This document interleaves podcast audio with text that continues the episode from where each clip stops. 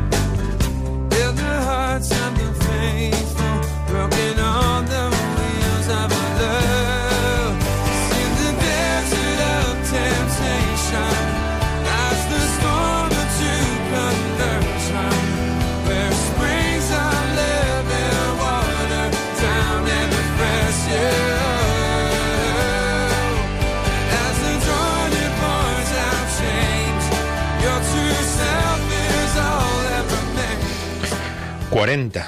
40 es el número que indica lo que vamos a comenzar a vivir en esta próxima semana. Buenas noches a todos. Comenzamos con este canto que nos habla de lo que significa el número 40 en la Sagrada Escritura, el número 40 en el Evangelio. Eh, hablar sobre la cuaresma, porque este próximo miércoles damos comienzo al tiempo de la cuaresma. Llevamos ocho semanas de tiempo ordinario, de un tiempo mm, más mm, rutinario, por, por así decirlo, y comenzamos dentro de unos días, el miércoles de ceniza, vamos a comenzar uno de los bloques más fuertes del año litúrgico, uno de los bloques más importantes, 40 días de cuaresma, después el triduo pascual y después la cincuentena, los 50 días que la Iglesia celebra el misterio de la muerte y resurrección de Jesucristo. Por lo tanto, nos, enfre- nos enfrentamos a un bloque prácticamente de 100 días eh, en los cuales podemos mm, profundizar y conocer un poco mejor el misterio de nuestra salvación, el misterio de nuestra redención. La cuaresma es la que va a marcar el programa de esta noche, la cuaresma. Vamos a hacer un- una parada para escuchar un poquito más de música y comenzamos metiéndonos con la primera parte de nuestro programa que será como siempre eh, comentar la liturgia de la semana, comentar qué nos vamos a encontrar en el calendario litúrgico pues ya desde este domingo octavo del tiempo ordinario en el que nos encontramos y hasta el sábado después de ceniza que será eh, la conclusión de esta semana que estamos ya iniciando. Un poco de música y comenzamos la liturgia de la semana.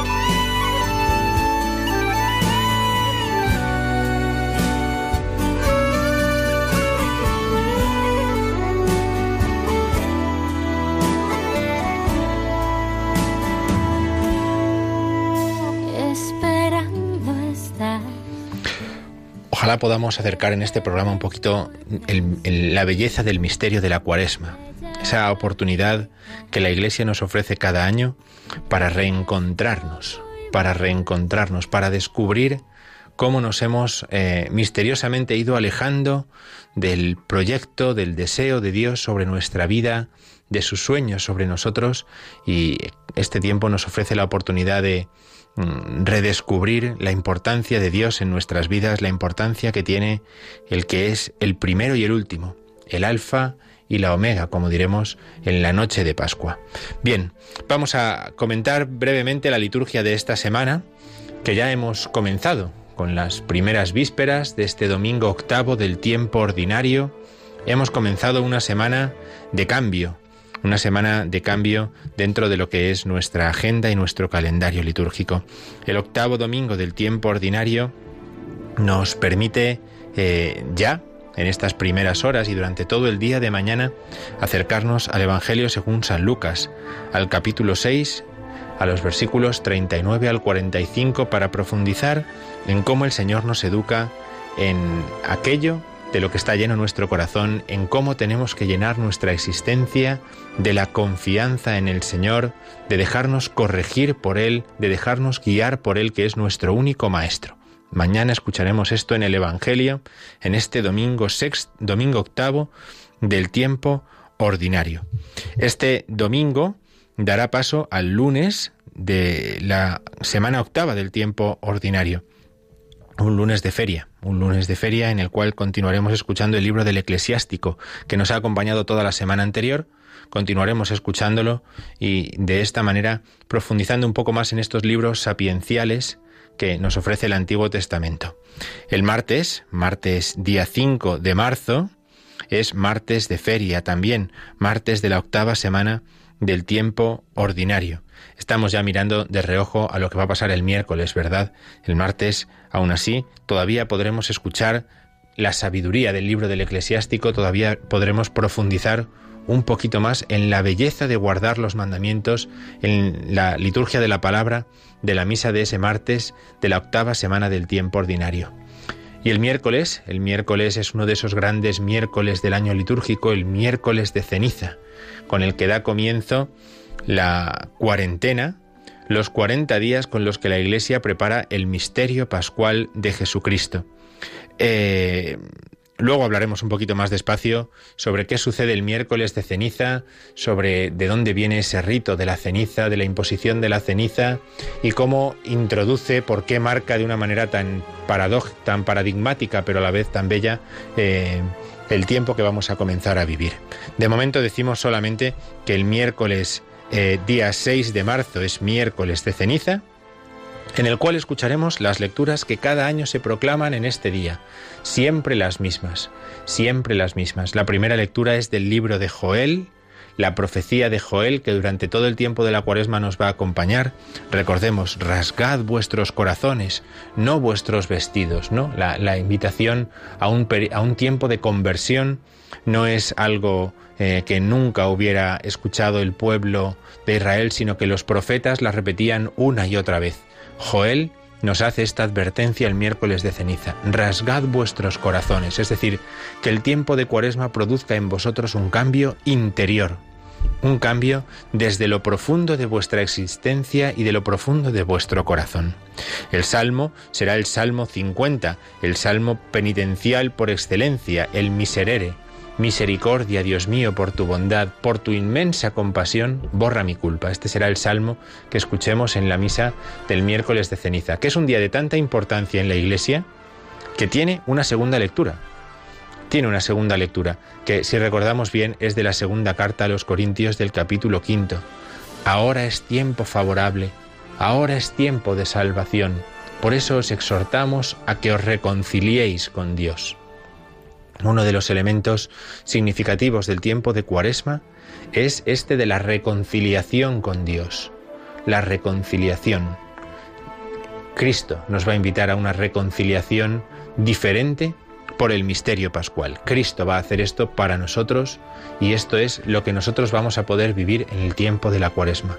Y el Evangelio El Evangelio que recordamos bien de Mateo 6 es ese en el que se nos habla de cómo tenemos que hacer, nos explica el Señor en el Evangelio, cómo tenemos que hacer la oración, cómo tenemos que hacer el ayuno, cómo tenemos que hacer la limosna, con una actitud pura de intención, pura de corazón, no para llamar la atención, no para que todo el mundo vea las cosas buenas que hacemos, sino con una actitud recta, de conversión, con un deseo de hacer aquello que manifiesta el amor de Dios por nosotros. Estas serán las lecturas del miércoles de ceniza. Después de una homilía, de una breve homilía el miércoles de ceniza es cuando se bendice la ceniza que se impone sobre nuestras cabezas como signo de penitencia, como signo de reconocimiento de que nosotros somos pecadores y vamos a aprovechar el tiempo de Cuaresma como un tiempo para nuestra propia conversión. Esto es la bendición y la imposición de la ceniza. Bien, si pasamos al día siguiente, el jueves después de ceniza, el jueves después de ceniza está muy marcado por la liturgia de la palabra también. Pensemos, luego lo vamos a ver un poco más despacio, que la liturgia de la palabra, la palabra de Dios, es un elemento fundamental en la cuaresma. Nuestro alimento en la cuaresma, ya que vamos a ayunar de otra serie de cosas, nuestro alimento es la palabra de Dios.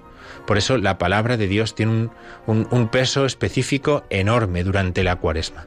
El jueves después de la ceniza, escucharemos como el libro del Deuteronomio nos dice, yo os propongo un camino de bendición y un camino de maldición. Si confiáis en el Señor, cogéis el camino de bendición. Si no confiáis en el Señor, cogéis un camino de maldición. Y el Señor en el Evangelio ese mismo día nos dice, el que pierda su vida por mi causa, la salvará. Así es como se especifica el elegir el camino del Señor, en perder la vida por Él, en entregar la vida por Él. Esa actitud es la que manifiesta nuestra elección cuaresmal. Nuestra elección cuaresmal consiste en querer seguir el camino del Señor, que es el camino de la cruz, el camino de cargar con la cruz del Señor durante nuestra existencia, porque así ha hecho Él, porque así ha hecho Él. Bien, el viernes, el viernes después de ceniza, es un día en el que se nos va a explicar en qué consiste el ayuno. La liturgia de la palabra nos va a explicar en qué consiste el ayuno. Por eso, la primera lectura será esa profecía tan conocida de Isaías, en la que él dice, el ayuno que yo quiero es un ayuno que comienza en el corazón, donde el hombre decide no hacer el mal. Ayunemos del mal, ayunemos del pecado. De nada nos va a servir cada viernes no comer carne, de nada nos va a servir hacer días de ayuno, de nada nos va a servir si no ayunamos del pecado. El ayuno principal es ayuno del pecado. El abstenerse de carne es abstenerse del pecado. Esa es la intención que tiene en la Iglesia ese, signo penitencial que es el abstenerse de un determinado alimento, el viernes o cada viernes, o el abstenerse de todo alimento en una comida eh, en el miércoles de ceniza o después en el viernes santo. Bien, esto con respecto al viernes 8 y el sábado 9, que cierra estos primeros días, que no son todavía la primera semana de Cuaresma, sino estos días primeros de la Cuaresma, desde el miércoles de ceniza, vamos a escuchar una lectura preciosa en la que el Señor advierte a los discípulos de que Él no ha venido a llamar a los justos, sino a los pecadores para que se conviertan. La Cuaresma será un tiempo Mm, fructífero para nosotros si somos conscientes de que somos pecadores y de que estamos necesitados de conversión. El que ya considere que lo ha hecho todo bien, y eso lo vamos a escuchar mañana en el Evangelio, ese va por un camino despistado, por un camino despistado. Bien, estas serán los primeros días de la cuaresma. Esto es lo que vamos a escuchar en la liturgia de la semana, en esta semana octava del tiempo eh, ordinario y en estos primeros días, desde el miércoles de ceniza del tiempo cuaresmal.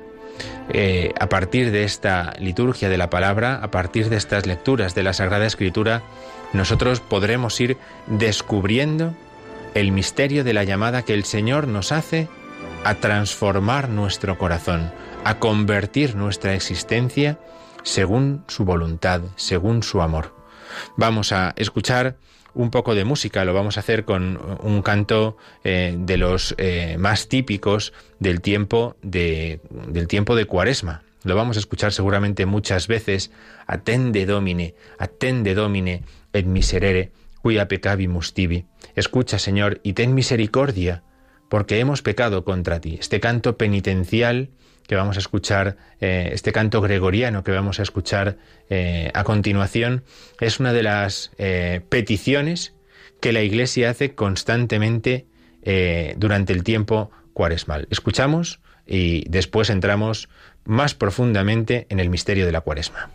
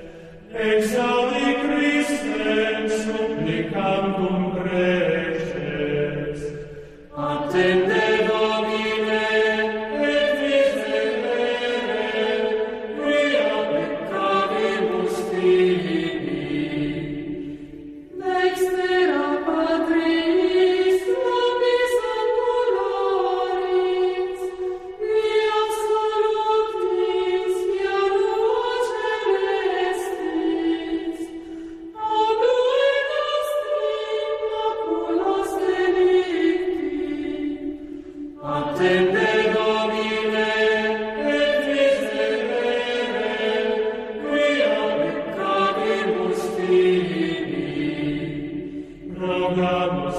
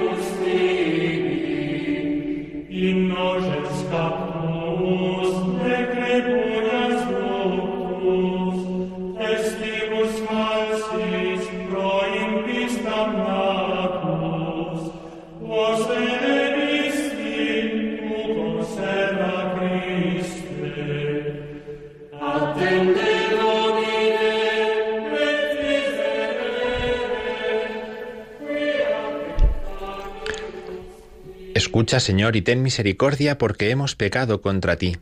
A ti, Rey soberano, Redentor de todos, levantamos nuestros ojos en llanto. Escucha, Cristo, las plegarias de los que te suplican. Oh diestra del Padre, piedra angular, camino de la salvación y puerta del cielo, lava las manchas de nuestros delitos. Rogamos, oh Dios, a tu majestad, con tus oídos santos escucha nuestros gemidos, perdona bondadoso nuestras culpas. Nuestros pecados cometidos los confesamos ante ti, con corazón contrito te manifestamos lo oculto, que tu clemencia, oh Redentor, nos las perdone.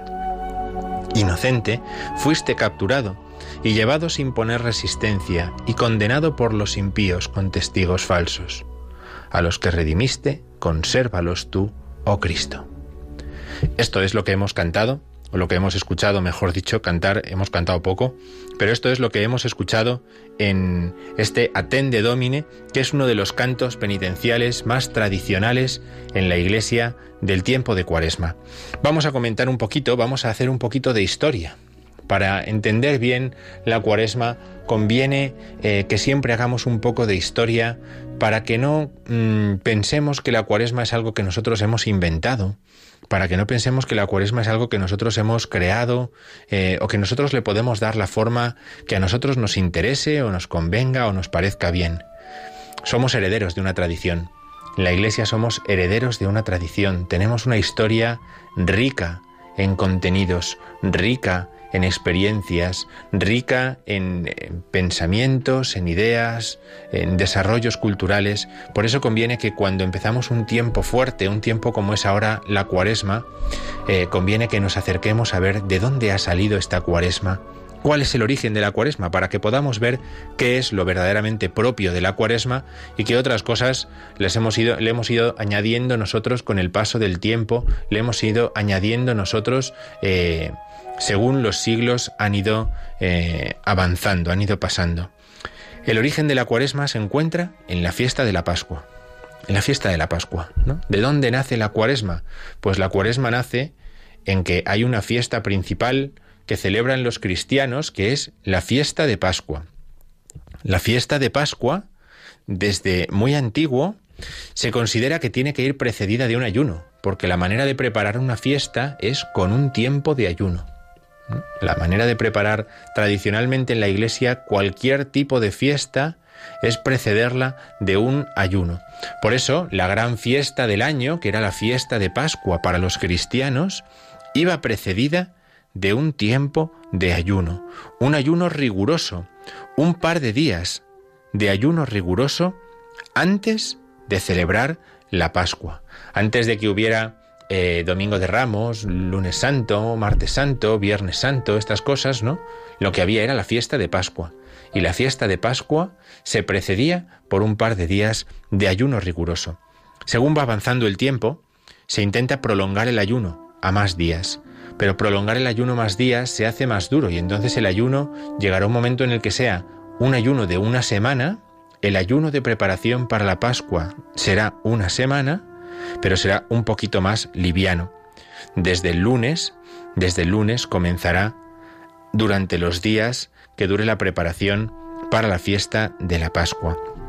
Un texto del siglo III, del siglo III, la didascalia de los apóstoles, decía de la siguiente manera, decía, desde el lunes, durante los días de la Pascua, ayunaréis, y sólo comeréis pan, sal, agua, a la hora de nona, hasta el jueves. Fíjense qué interesante, qué interesante la concepción que tenían eh, los, los, antiguos, ¿no? Los, los, cristianos de los primeros siglos de cómo se preparaba una fiesta. Sin ayunar no se prepara una fiesta, ¿no? Entonces había un ayuno que precedía en esos días a la celebración de la fiesta de Pascua. En el siglo IV, en el siglo IV, ese ayuno se va a extender a un ayuno de 40 días, la cuadragésima. Los mayores que nos escuchen en esta noche eh, por la radio reconocerán rápidamente esa expresión, la cuadragésima, los 40 días de preparación para la Pascua. Pues el ayuno entonces era un ayuno de 40 días. En Egipto, por ejemplo, en Egipto, en el siglo IV, recordemos que la iglesia de Egipto era una iglesia muy fuerte en los primeros siglos. La iglesia africana era una iglesia de gran peso, ¿no? Porque eh, el, el Evangelio eh, busca, busca naturalmente lugares como Egipto donde el mismo Señor había vivido. En la huida, eh, cuando nace y tienen que salir eh, huyendo de Belén porque Herodes quiere darle, quiere darle muerte, ¿no? Entonces Egipto era una iglesia, la iglesia en Egipto era una iglesia muy fuerte y en el siglo IV Egipto tenía un ayuno de 40 días. Y decían, ¿por qué? Porque el Señor tras bautizarse estuvo 40 días ayunando en el desierto. Por eso nosotros hacemos lo mismo, vivimos en el desierto, vivimos en el desierto y ayunamos durante 40 días también. Es una preparación penitencial para la muerte y la resurrección del Señor. El Señor después de bautizarse hizo ese ayuno de 40 días para preparar su subida a Jerusalén. Nosotros vamos a hacer lo mismo. Y entonces comienza un periodo de 40 días de ayuno fijado fijándose en esos 40 días que el Señor, dice el Evangelio, había ayunado. En realidad, este tiempo es más bien un tiempo penitencial que un tiempo de ayuno. El antiguo ayuno en un principio había sido los miércoles y los viernes. El miércoles y el viernes son días penitenciales en la iglesia. El día de la traición y el día de la muerte del Señor. ¿no? Son días penitenciales. Del miércoles y el viernes el ayuno se va a extender a los otros días de la semana al lunes, al martes, al jueves, y Roma dirá, también el sábado es un día de ayuno. La Iglesia de Roma añadirá también un día de ayuno como el día del sábado. ¿Qué es lo que sucede? Que como en el Evangelio el Señor no separó el ayuno de la oración y de la limosna, piensen ya en el Evangelio que vamos a escuchar en el miércoles de ceniza que hemos dicho antes.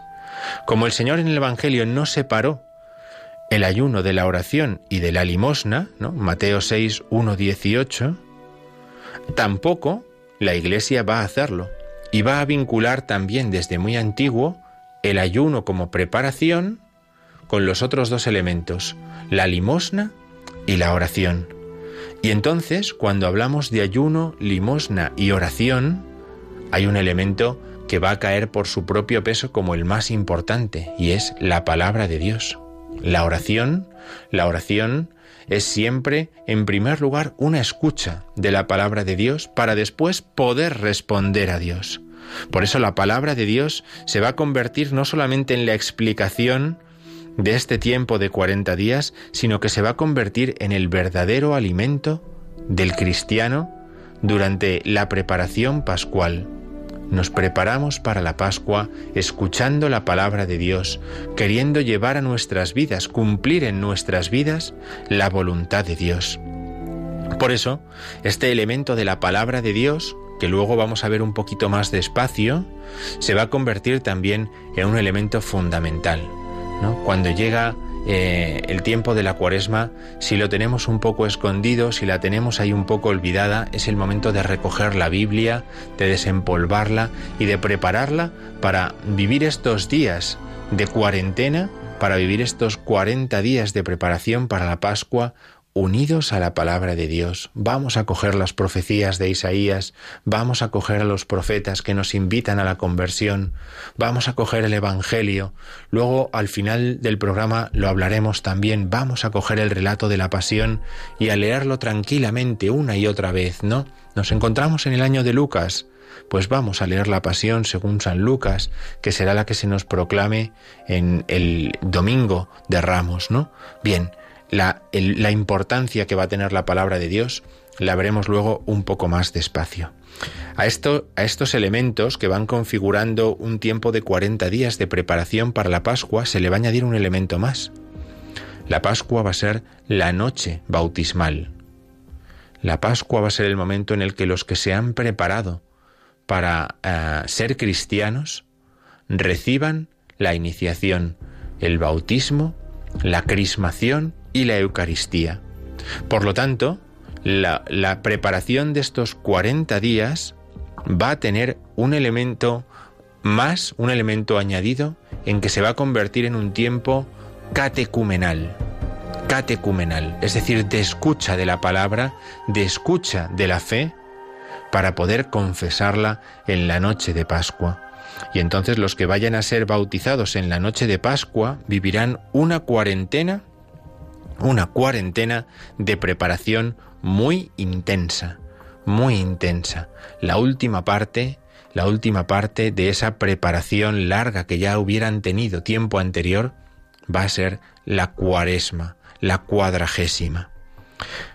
Junto a aquellos que van a entrar a la iglesia, a formar parte de la iglesia en la noche pascual, vamos a encontrar todavía otro motivo más, que es decir, bueno, hay gente que se ha alejado de Dios, hay gente que ha cometido pecados graves durante el año.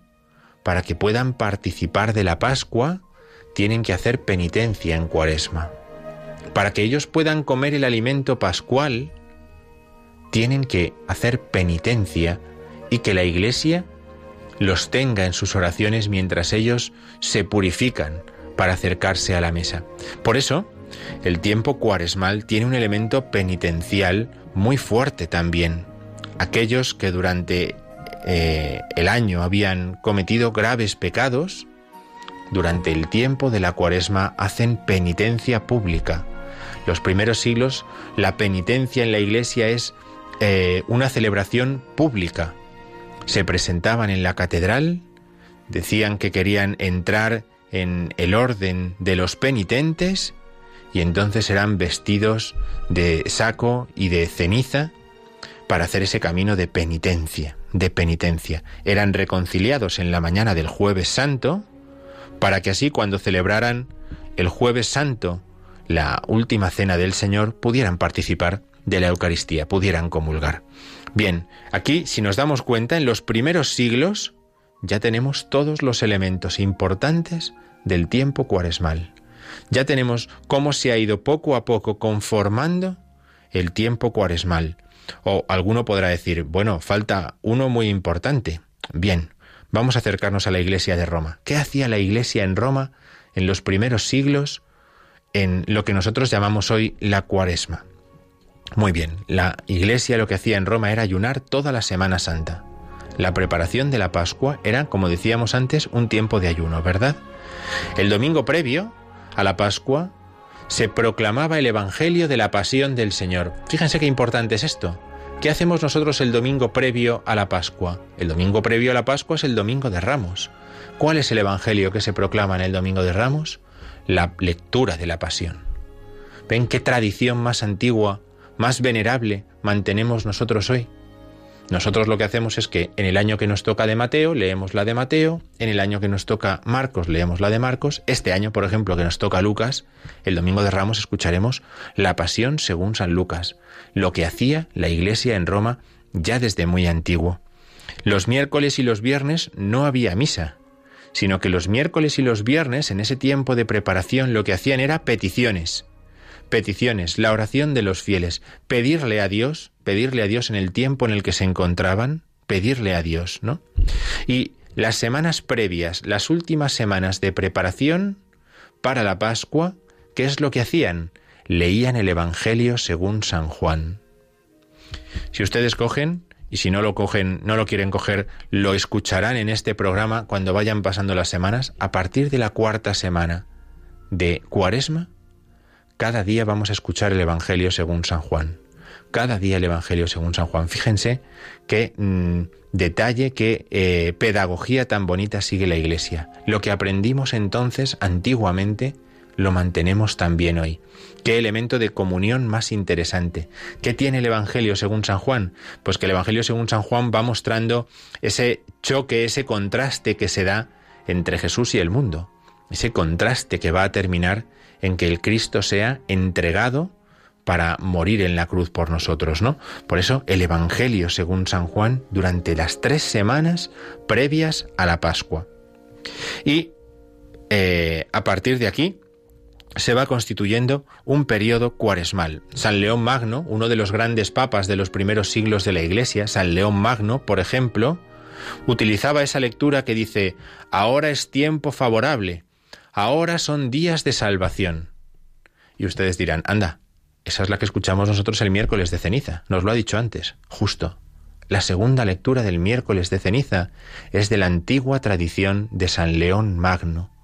¿Eh? Lo que la Iglesia nos enseñaba es lo que nosotros seguimos haciendo 16, 17 siglos después todavía, ¿eh? para mostrar lo venerables que eran aquellas enseñanzas, ¿no? Y en el primer domingo de Cuaresma, ¿saben cuál era el Evangelio que proponía San León Magno en la iglesia de Roma? Las tentaciones de Jesús en el desierto, como nosotros tenemos hoy. Las tentaciones de Jesús en el desierto. Y comenzaban a prepararse los que iban a ser bautizados, ¿verdad? Y les decía, eh, les decía San León Magno, les decía, ¿veis? Jesús fue tentado. ¿Qué pensáis que os va a esperar a vosotros? Pues vosotros también vais a ser tentados.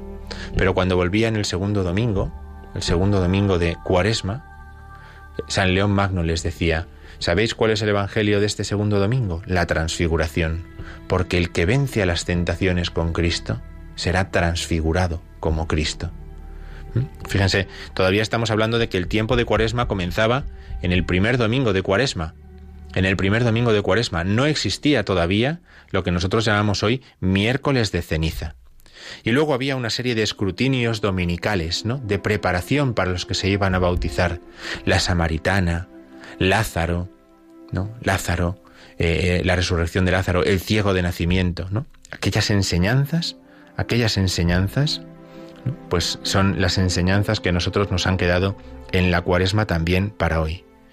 Y para asegurar 40 días de ayuno, como los domingos no son días de ayuno, un domingo no se puede ayunar porque un domingo no es un día penitencial, ni siquiera en cuaresma los domingos son días penitenciales, porque el Señor resucitó un domingo. ¿Qué es lo que hacen? adelantan unos cuantos días la cuaresma, el inicio de la cuaresma, y entonces nos vamos a que la cuaresma empieza un miércoles. Un miércoles. En el siglo VI, en el siglo VI, se pone un miércoles el inicio de la cuaresma, con una lectura que dice, cambiemos nuestros hábitos por ceniza y cilicios, ¿no? Escucharemos esta profecía en los próximos días también nosotros, ¿no? La Iglesia en Alemania en el siglo X, la Iglesia en Alemania en el siglo X, decide dar sentido sensible a esa, eh, a esa exhortación de- de- del profeta, ¿no? Y entonces comienzan, a imagen de lo que se hacía en el Antiguo Testamento, la imposición de la ceniza. El rito de la imposición de la ceniza. Tiene tanto éxito, tiene tanto éxito este rito, que rápidamente, rápidamente se va a extender de tal manera que la Iglesia lo va a asumir como el rito propio con el que significa el inicio de la cuaresma. No tiene sentido participar en la celebración del miércoles de ceniza si no tenemos en nuestro corazón un deseo de hacer eh, ese camino penitencial, de hacer ese, ese camino de cambio en lo profundo de nuestro corazón. La ceniza indica que nosotros queremos cambiar profundamente, porque venimos del polvo y al polvo vamos a volver. Por eso, el miércoles de ceniza nos indica que nuestra vida es un camino de conversión, para que esa ceniza, ese polvo, sea en el último día resucitado, glorificado por Jesucristo, para que sea Él en el último día el que nos levante porque le hemos seguido por el camino de la vida. Bien, fíjense, este es un breve repaso, un breve recorrido por los orígenes de la cuaresma. Y, y- es un recorrido muy bonito porque nos permite ver cómo la cuaresma se ha ido haciendo, se ha ido haciendo desde los siglos más antiguos y ha ido formando lo que nosotros celebramos en este tiempo, lo que nosotros vamos a comenzar a vivir. Para que nosotros no solamente, eh, hemos hecho esto así, para que no solamente conozcamos cuáles son nuestros orígenes, sino que además nos podamos sentir unidos a ellos. Sentir unidos a ellos, ¿no? La cuaresma que nosotros celebramos nace de la experiencia de la Iglesia, nace de la vivencia del misterio de Cristo en la Iglesia, ¿no? Y por lo tanto es un camino precioso que nos ofrece también a nosotros de comunión. Ahora vamos a hablar un poquito más adelante también de esto, ¿no? El camino de la cuaresma no es un camino individualista, no es un camino que se hace solo, es el camino de un pueblo, un pueblo, como aquel que durante 40 años, precisamente durante 40 años, avanzó por el desierto. La cuaresma es un camino penitencial de un pueblo, no es un camino de perfeccionamiento individualista. Yo, mis objetivos, no mis propósitos, mis propuestas para la cuaresma. Yo y lo mío, no, yo en la iglesia. No tiene sentido plante- plantearse la cuaresma al margen de lo que la iglesia, mi parroquia, mi diócesis, eh, mi párroco nos vayan proponiendo, porque el camino de la cuaresma no se hace solo, nos ayuda a descubrir que formamos parte del pueblo que Dios ha salvado por la sangre de Cristo. Bien, mucho, mucho hemos hablado seguido y al menos hemos concluido esta introducción a la cuaresma. Vamos a escuchar un poquito de música. Vamos a escuchar ahora eh, unos versículos del Salmo 21, unos versículos del Salmo 21 que son también canto típicamente cuaresmal.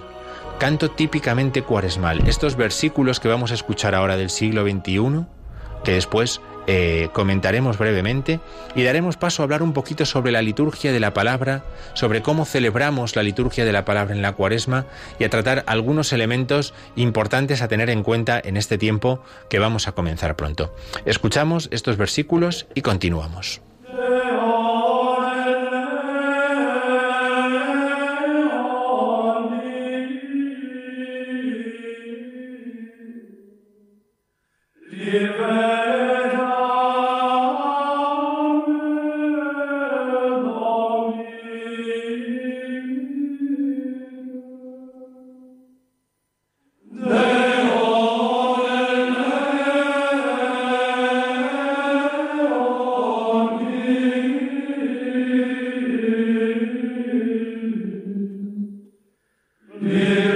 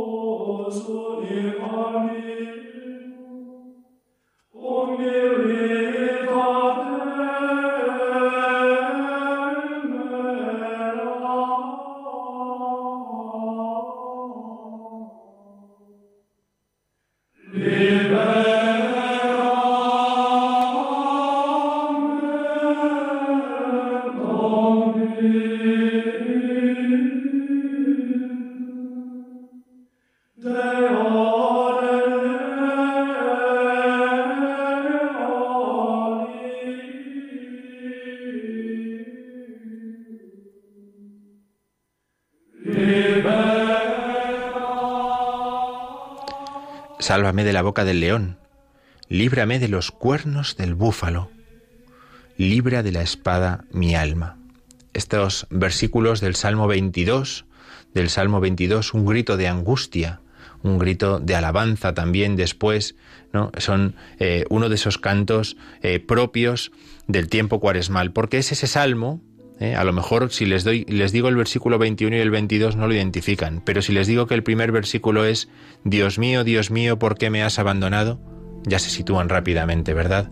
Es un texto, mm, un salmo mm, propiamente cuaresmal, propiamente también de la preparación de la Semana Santa, ¿no? Tanto es así que lo escucharemos, lo escucharemos en la pasión del Señor, ¿no? Un Dios mío, Dios mío, ¿por qué me has abandonado?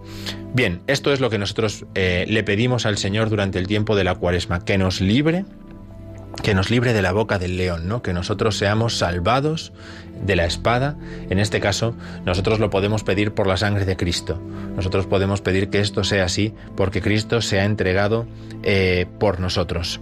Bien, vamos a acercarnos un poco a la liturgia de la palabra del tiempo de la cuaresma, porque la liturgia de la palabra es un elemento, como les decía antes, fundamental en el tiempo de la cuaresma. Yo les recomendaría eh, que buscaran, eh, si tienen internet, eh, tranquilamente en estos días de preparación eh, para la cuaresma, de empezar, previos a empezar la cuaresma, eh, buscaran un documento que les ayudará mucho a entender qué es lo que hace la Iglesia en el tiempo de la cuaresma.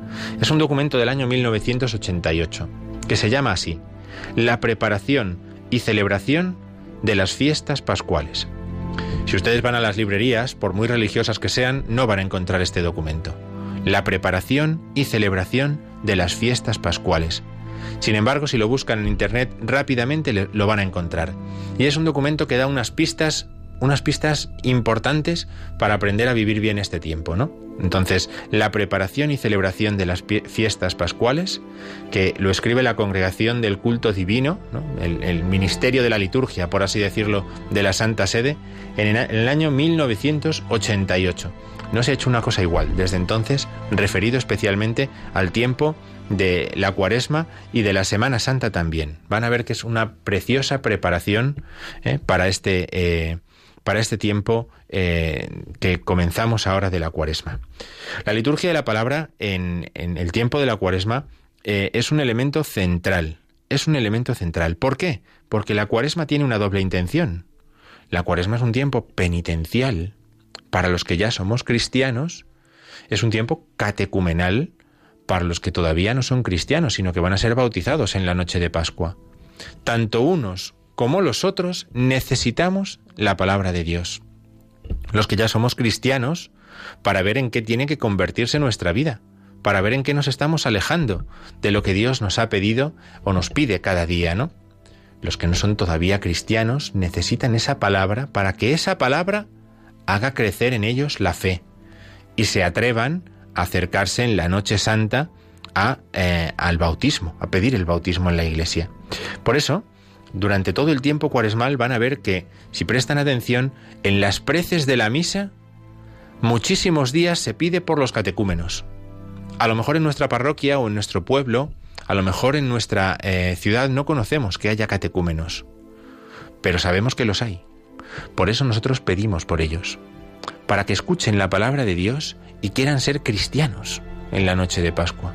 Los catecúmenos son un elemento fundamental porque nos muestra a los cristianos que Dios sigue llamando a la fe a la gente, que Dios sigue llamando a la, fe, a la fe en el mundo, a aquellos que todavía no son creyentes, ¿no? Por eso la liturgia de la palabra es un elemento fundamental.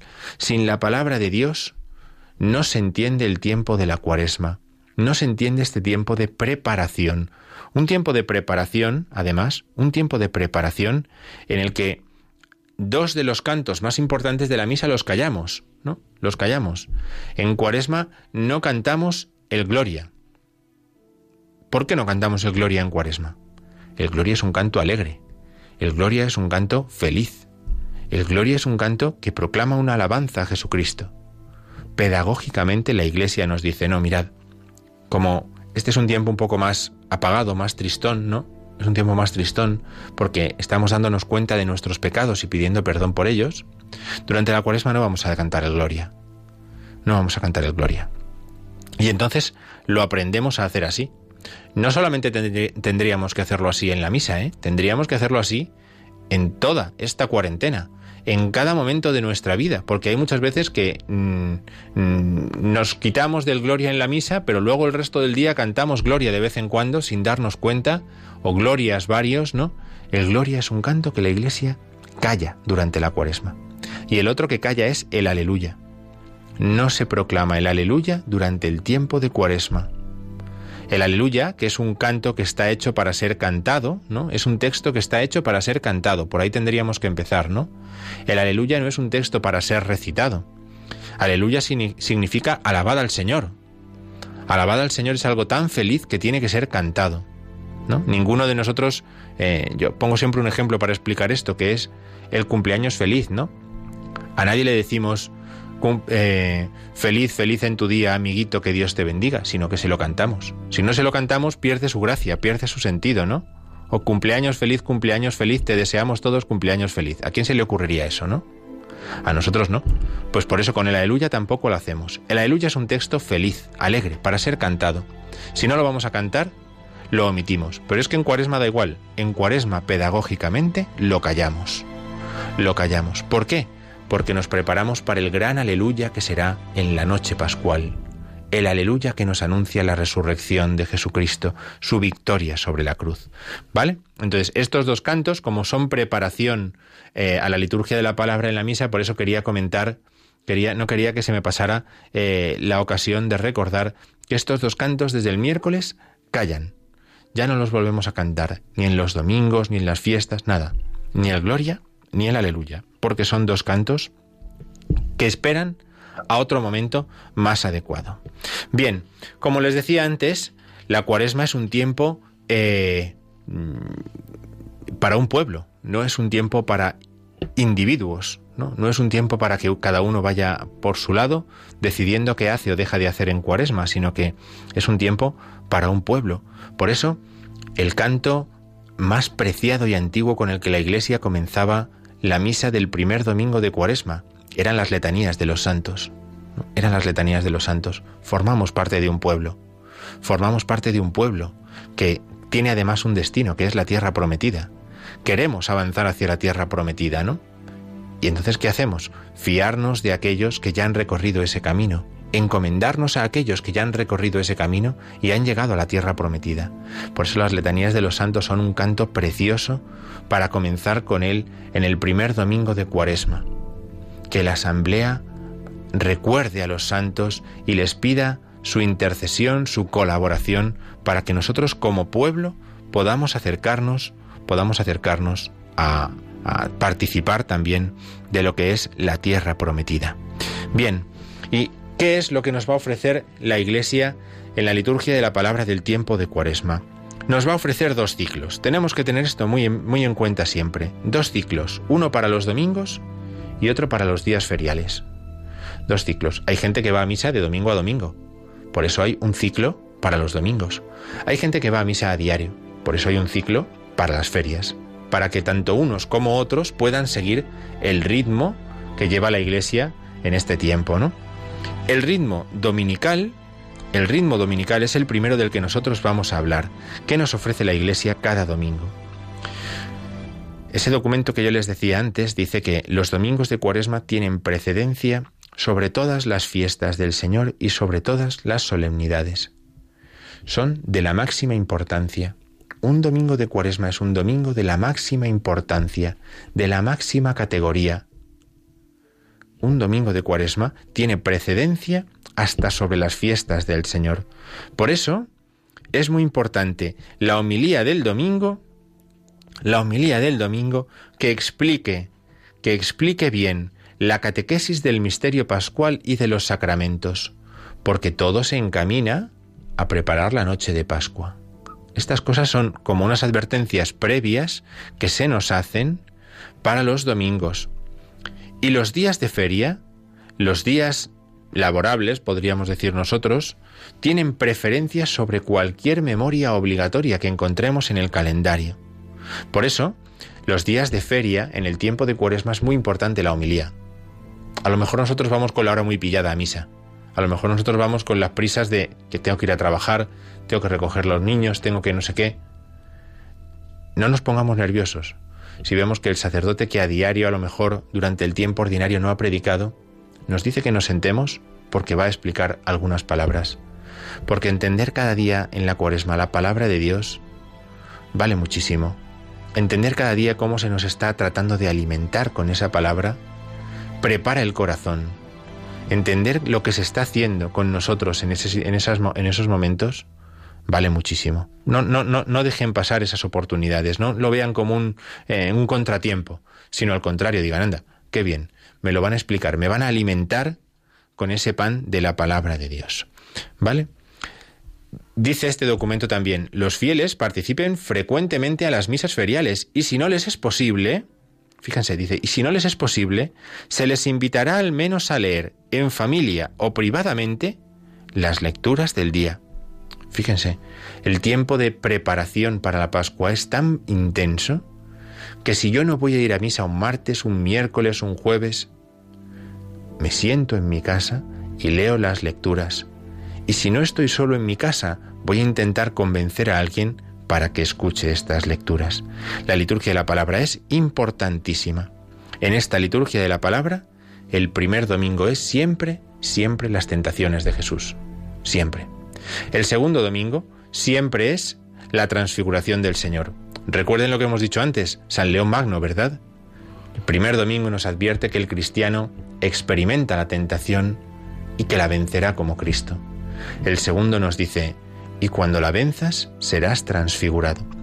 Y el tercer, cuarto y quinto domingo del tiempo de la cuaresma, en este ciclo C, es lo que se llama un tiempo penitencial, un tiempo de la misericordia. Eso es lo que nos van a presentar a nosotros los domingos en el Evangelio según San Lucas.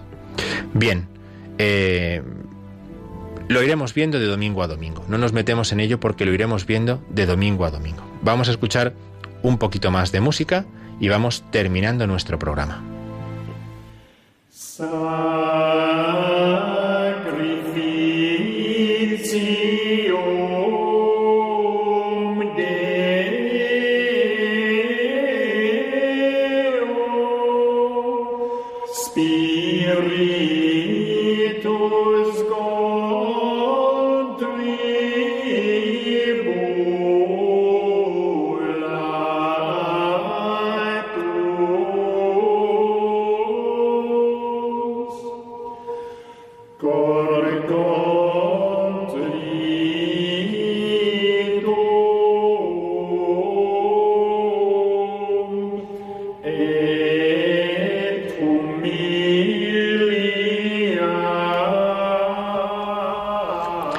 Concluimos nuestro programa eh, con este versículo precioso del Salmo 50. El Salmo 50 lo escucharemos constantemente en la celebración de la misa. Aprovechen el tiempo de la cuaresma, disfruten de este tiempo tan precioso que la Iglesia nos ofrece. Esperemos que las ideas que les hemos propuesto les puedan servir para entrar bien en ese tiempo de la cuaresma el miércoles de ceniza y poco a poco en este programa iremos desgranando la belleza del tiempo cuaresmal. Que tengan buena noche. Gracias.